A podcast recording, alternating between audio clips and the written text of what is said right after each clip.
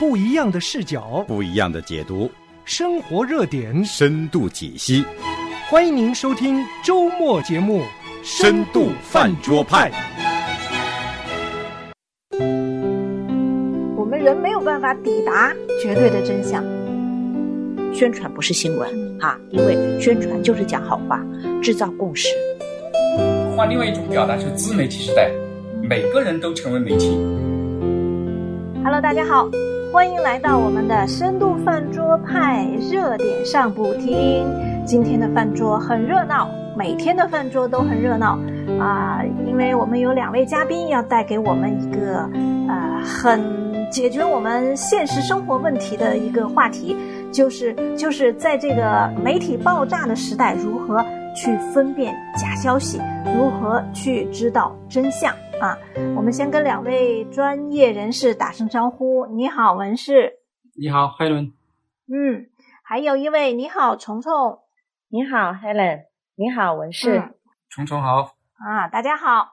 两位专业人士在之前呢，一直给我们就带给我们非常多的这个，我们说是概念上的一些呃厘清哈、让我们知道知道这个人的认知是怎么来的啊、特别是上一次我们已经讲到了科学和历史呢，实际上并不能完全让我们去了解真相。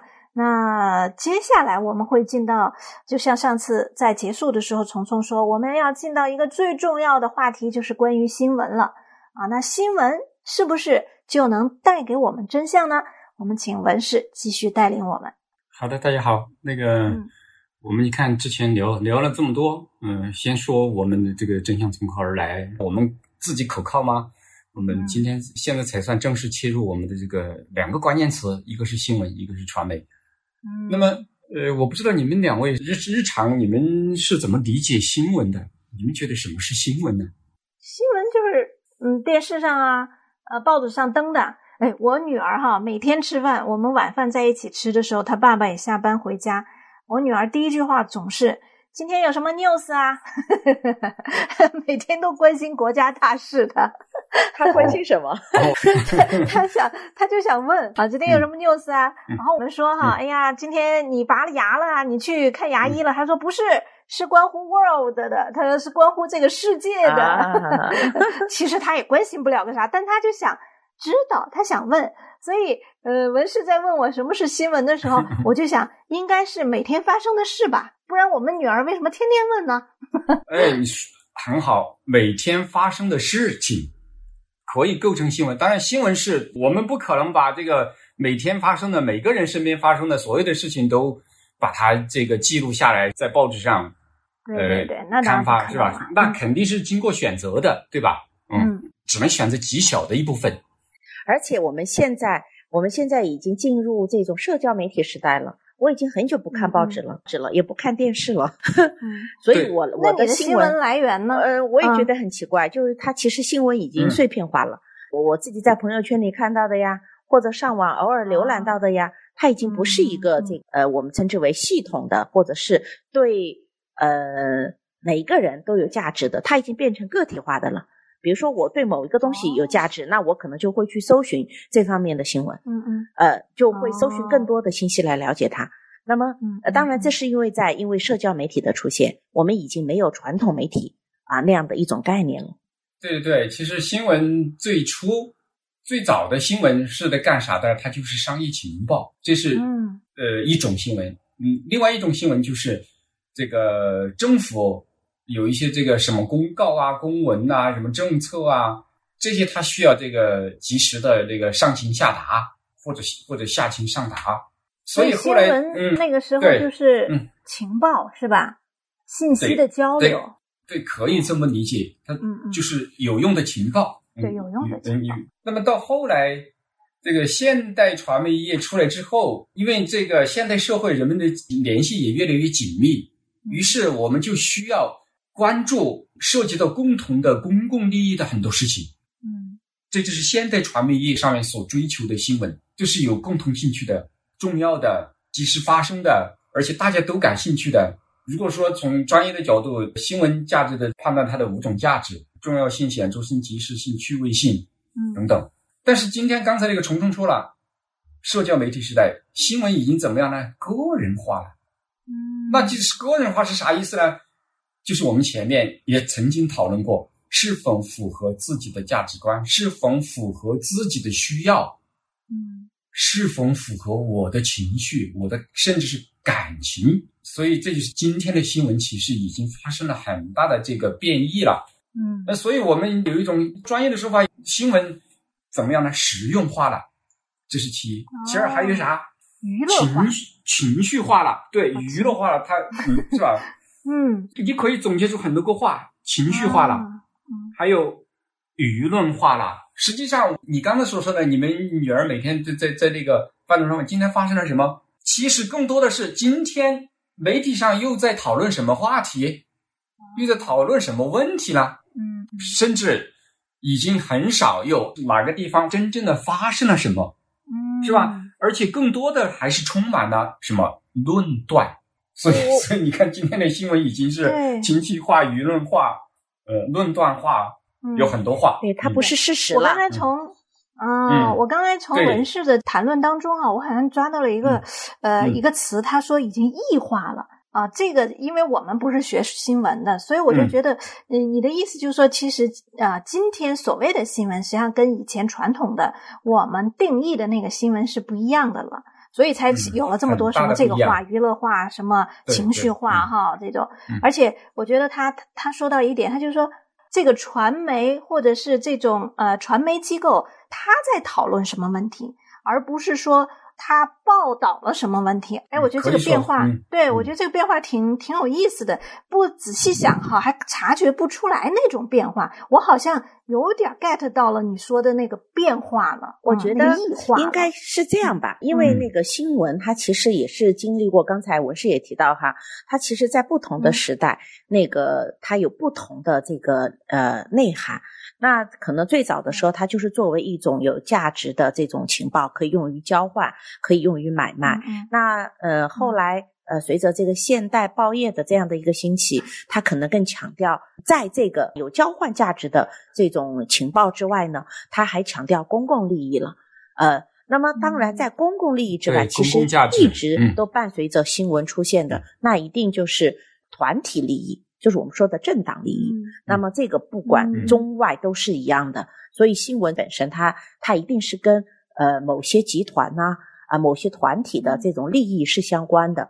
那么在这个嗯新闻之外呢，其实还有另外一种题材，它也是在媒体里出现的，但是我们可能没有那么敏感，就是我们通常说，哎，新闻和评论。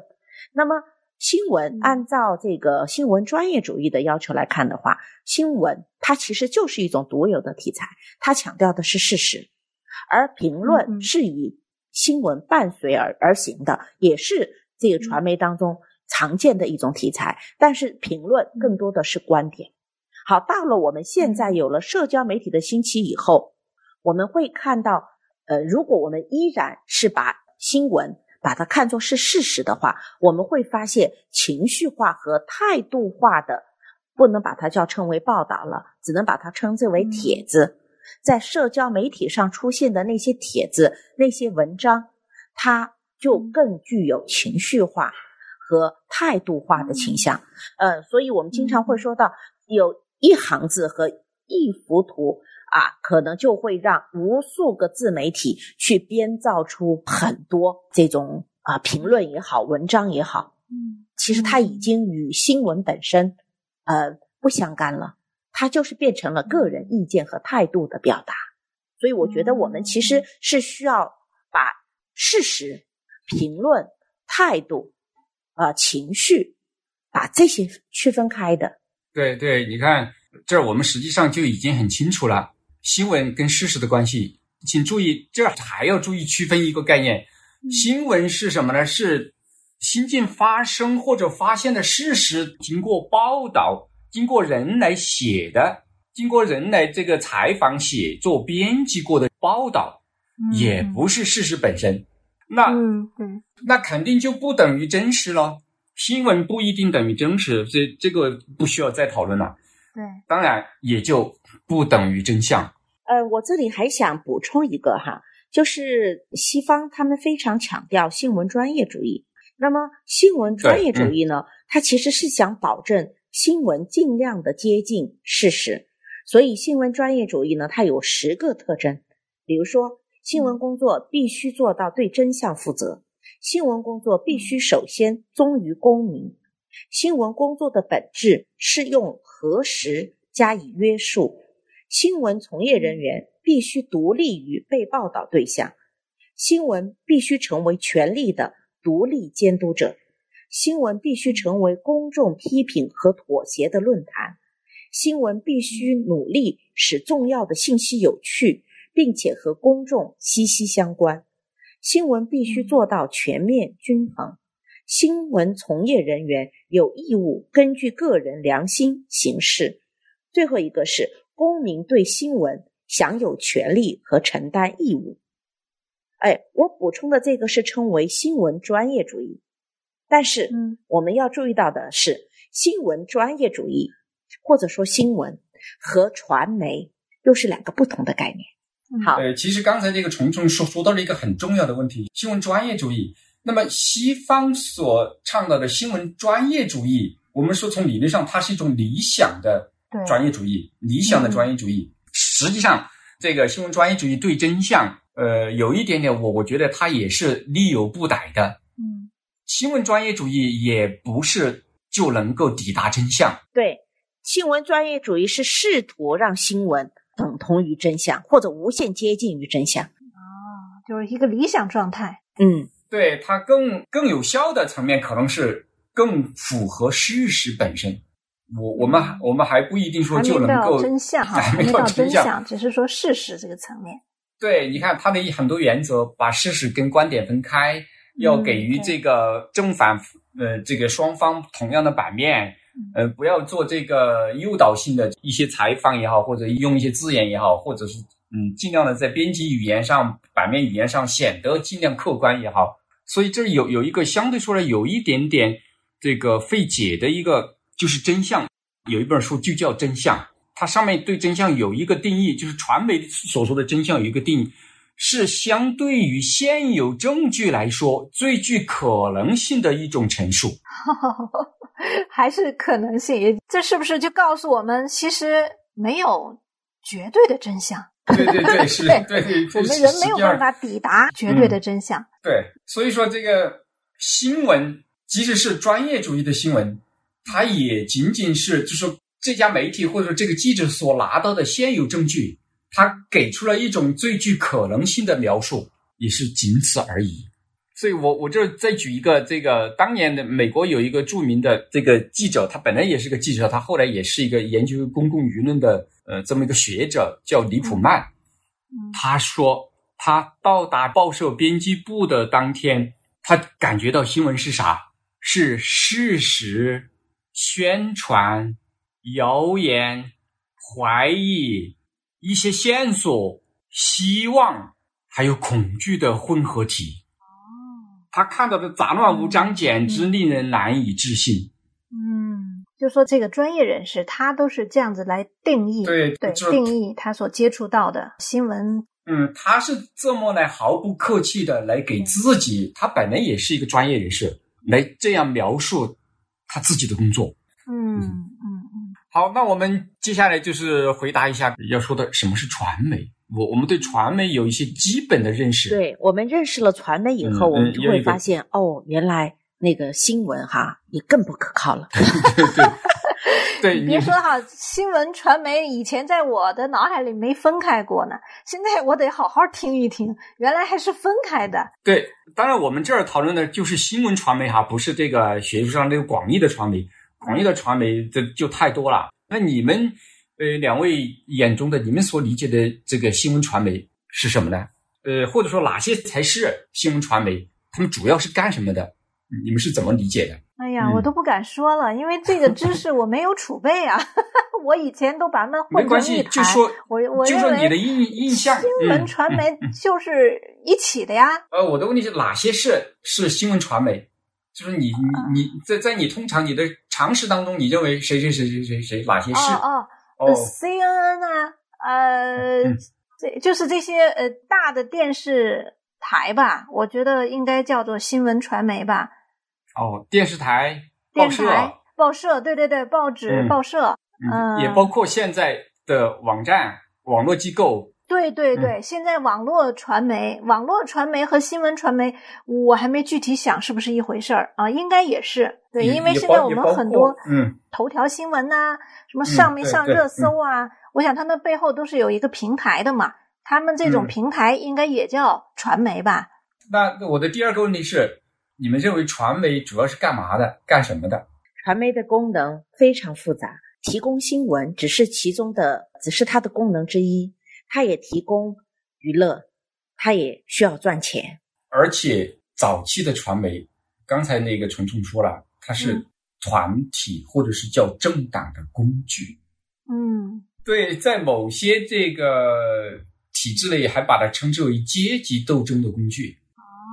是吧那？那是不是嗯传媒就是生产信息、生产新闻、新生产这些东西的那个哎，你说的很好。那个专业哦，机构，你说他对他对啊，对，那个工他主厂对对，这是他主要干的干的活儿是这个，哦，嗯嗯是吧？当然，他这些专业生产的信息里面，刚才虫虫也说了，他不仅仅生产的是新闻，对对对，还有还有娱乐，娱还还有其他还有谣言。还有八卦，还有谣言。对，更大的一部分还有什么呢？广告嗯，是吧？哦，嗯，广告，对对对，我们嗯千万别忽略了这个广告，而且更可怕的是什么呢？当广告以貌似新闻的这个形式出现的时候，嗯我们普通的受众能分清楚吗？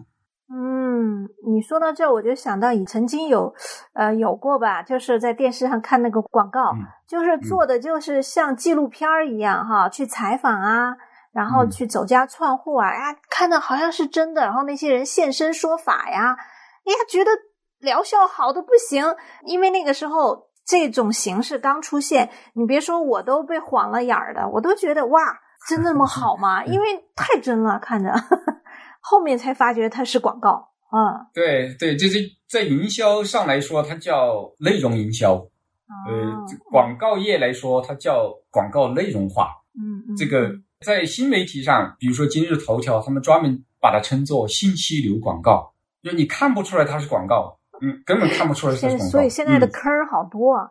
所以我们要做这个节目呢，就是要专业人士来帮助我们避免进坑。对，刚才我们说了，传媒的确它是一个专门来生产信息的这么一个机构。我我们就是需要需要特别要认清楚它的立面要要干啥的，尤其是在西方，他们必须赚钱，它是私人企业，那嗯，传媒的投资很高的，报纸印刷也好，电视台这些成本很高的。嗯嗯，一张报纸之前的话，一个我看二十四版的，比如说这种对开的报纸，它的印刷费，光纸张和印刷费都应该是在一块钱以上。嗯，所以我们呃倒退几年的话，那个当时报业还比较比较热门、很赚钱的时候，嗯报纸是卖五毛钱，甚至还有这个美国其实也有过嘛，这种报业大战降到一毛钱，那么那那完全亏本儿嘛，对啊，那就完全成本都亏本儿不够。可以说是巨额的亏损。那他怎么来赚钱呢？那就是靠卖出昂贵的广告。嗯现在那些互联网媒体平台，它怎么赚钱呢？嗯现在仍然是百分之六十，有些到百分之八十，也是靠广告，还是靠广告来赚钱。嗯，你你觉得你你会花多少钱去买这个买一家的这个新闻来阅读呢？嗯，可能就不愿意了嘛，对吧？我我不想花钱就付费嘛。啊。对对，新闻付费基本上来说，呃，也只有极少数，比如说《纽约时报》啊，嗯啊，《华尔街日报》啊，这些有一部分受众他愿意付费来获得这个新闻，但是大部分人是不愿意花钱去买新闻来看的，对吧？对，所以这些传媒它就必须要通过另外的方式来赚钱。嗯嗯那么传媒赚钱，我们说除了他把他的这个广告版面、广告时段、广告位卖出去之外，他还通过隐蔽的方式，这是这个普通的民众是不了解的。传媒通过它具有新闻报道的这个权利，它有选择权，它有编辑权，那么它可以说把某件事儿的这个某一个公司、某一个对象，它可以说好话的方式，也就是我们通常把它称作公关稿、公关新闻稿，看起来是新闻，其实他只不过是为这家企业来说好话而已。软广告哈。对，第二个就是我不说你的坏话，但是你必须给我投多少广告。我我知道你有问题，你的这个用户在向我们投诉，嗯但我可以不说出来，嗯你给我封口费，这就是不说坏话。还有更有甚者，直接敲诈，专门去找他的这个问题，找了之后，我发现你们什么什么问题，嗯请你们拿多少多少钱来买我这条稿子，我就把它压下去。那么，另外一种可怕的，就是企业跟媒体合谋骗钱，嗯所以传媒的角色非常复杂。嗯，刚才文士提到的哈，它嗯更多的是嗯强调了传媒它的商业属性。嗯，那么在中国，嗯嗯这个传媒还有另外一个属性，就是它的嗯政治属性。呃，所以我们嗯哈、我们的媒体其实是分了不同的类别的，比如说有个专有名词叫官方媒体。呃，所以嗯。这个它的政治属性就很明显，因此嗯。传媒一方面它要进行宣传，嗯。宣传不是新闻嗯。哈，因为宣传嗯。就是讲好话，制造共识。嗯。呃，嗯。那么嗯。一方面它又要生产信息来赚钱，来养活嗯。自己，所以我们就会发现哦，原来呃，传媒要比刚才我说的新闻又更复杂了。嗯。嗯。呃，现在听你们两位这样讲，我就觉得我们身边处处都是坑儿，一不小心就掉到坑儿里去了。对，但是很大多数人其实是没有这个辨别能力的，他不能区分不新闻的不能区分新嗯闻和宣传。这个宣传，嗯一个是政治宣传，还有就是商业宣传。嗯商业宣传就刚才说的广告嘛，呃，嗯就是区分不了。现在其实还有很多人哈，其实包括 Helen，刚才也提到，哎，你说你都不能判断什么是新闻了哈，那比如说今日头条上它是不是传媒哈？其实我个人认为嗯，如果我们按照对传媒的理解，它是信息生产的这个专门的企业也好，或者是机构也好，那像今日头条啊，呃，像微博啊嗯。这些，它不叫传媒，它只是平台哦，因为它的信息的生产者是用户，它不是专业的。我我们在讲为什么我们还培养记者哈？记者他还有嗯专业性，记者编辑还有专业性。我们刚才强调的新闻嗯专业主义啊，还是有一群嗯有理想的呃，还是有这样的记者们存在，记者啊、编辑啊，嗯呃，对他们还是有新闻理想的。他们的新闻理想其实就是我们要实现我们公共的目标，实现社会的这个价值，给公众传递有价值的信息，符合大多数人利益的信息，站在一个中立嗯。客观的立场。那么，其实这是一种新闻专业主义的表现，就是我们说我们想无限的接近真相。那么这些记者们，我们称为叫那个新闻工作者哈，他们还具有专业主义，所以这也是新闻教育的原因。而在今日头条，在呃那个快手、抖音啊，嗯还有那个嗯。呃 Twitter、呃那个 Facebook，嗯大多数的生产信息的用户，他是信息的使用者，我们把它称为叫 UGC 生产，它还不具有新闻专业主义，所以谣言、流言。啊，嗯。以偏概全，嗯。态度和情嗯。绪就更加蔓延，造成信息灾难。嗯，这个提醒特别好，特别是让我们区分今天那个我们特别是在手机上啊、电脑上看到这些平台啊，它给我们告诉我们就是。那个上面每个人都能成为记者，但是当人人都成为记者的时候，其实也就是说人人都不是记者。对，谁在把关呢？对，都对是一群没有受过训练的。呃，虫虫刚才说的是这个传媒的构成，我们刚才所讨论的是这个专业机构的这个专业的传媒组织，嗯，我们称之为专业传媒。那么实际上，今天社交媒体时代，换另外一种表达是自媒体时代，嗯每个人都成为媒体，每个人开个公公众号儿，有有个微信号儿，在头条上开个号儿，Twitter 上开个号儿，微博上开个号儿，每个人都是媒体了。那么还有一种要特别小心的是，社交机器人，就是机器人媒体。它也有主流的所谓的专业的传媒机构引进这个智能化，是由由机器人来操作来来发帖的这些账号。就是程序。Twitter 删除了中国的两两万多个机器人账号。那么实际上，美国政府在舆论战当中，他们也在用社交机器人，在什么 Facebook、在 Twitter 上面嗯来发他怎么发呢？一天发几几百条，你说这可能是人发的吗？这可能是人做的吗？我们以前还有一个概念哈，嗯叫水军。嗯，人工的水军，机器人可以把它理解为机器人是水军，嗯，这个就厉害了，它不休息啊。所以说到今天为止能，呃，我们特别要小心每一条落到我们眼里的信息，因为刚才两位已经给我们解构了，就是它背后呃生产的复杂性啊，它具有的属性啊，甚至它呃怎么赚钱的、啊、这些方式都告诉我们了。我嗯。我就觉得我们真是面对的，刚才我还说到处都是坑，我觉得我们就在坑里，是 是是，啊，实际上我们，嗯，我不们是到我们处是坑，如果就在坑里，在这种新媒？体时代，或者称为这个呃社交媒体时代，那么这种呃嗯。大数据的引入呢，还产生了一种新的一些术语和概念，比如说信息茧房。信息茧房，对对对，呃，就是推送到你面前的都是你喜欢看的。我们可能会去选择什么样的信息。好，那这个平台就捕捉了我们的需求，捕捉了我们的兴趣，然后它就会不断的跟我们推送那个我们所感兴趣的那样的一个信息。那么这样的话，就让我们呃不能接受到呃异于。我们最早的搜索的这一类信息，所以就会让我们嗯变成一个井底之蛙，就我们越来越被相似的信息包裹，而忽略了信息的多样性。对，就是我再提醒一下，就嗯。实际上我们今天我们所认为的，我们是在传媒上看到的信息，嗯。大致上可以有一个归类，嗯。真正的来自于专业传媒机构的不到三分之一，那么有三分之一可能是企业或者其他组织的一些商业信息，或者是什么什么有利于他自己的信息，我我们把它称作这个，其中也包括政府其他部门，而不是有专门的传媒机构，是吗？那嗯现在政府每个部门都有这个政务号，政务新媒体太多了。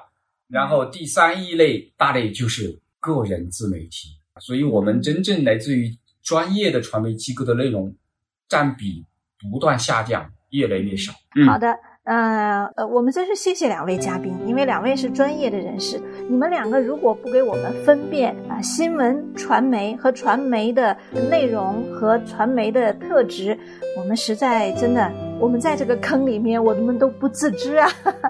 所以谢谢两位。那我们关于这个传媒和真相呢，我们还会继续，因为这是我们的一个系列节目。呃，深度饭桌派呢也是周周见，期待下一次再跟两位继续讨教。谢谢你们，下次见。好，下次见。再见。想要参与饭桌吗？想要和饭桌派的主持人互动吗？您可以写电邮和发短信，我们的电邮是饭桌派汉语拼音 at 良友汉语拼音点 net。你也可以编辑短信发送到幺三二二九九六六幺二二，前面注明饭桌派。这样我们就能收到您的信息了。Once I was straying in sin's dark valley, no hope within could I see. God sent from heaven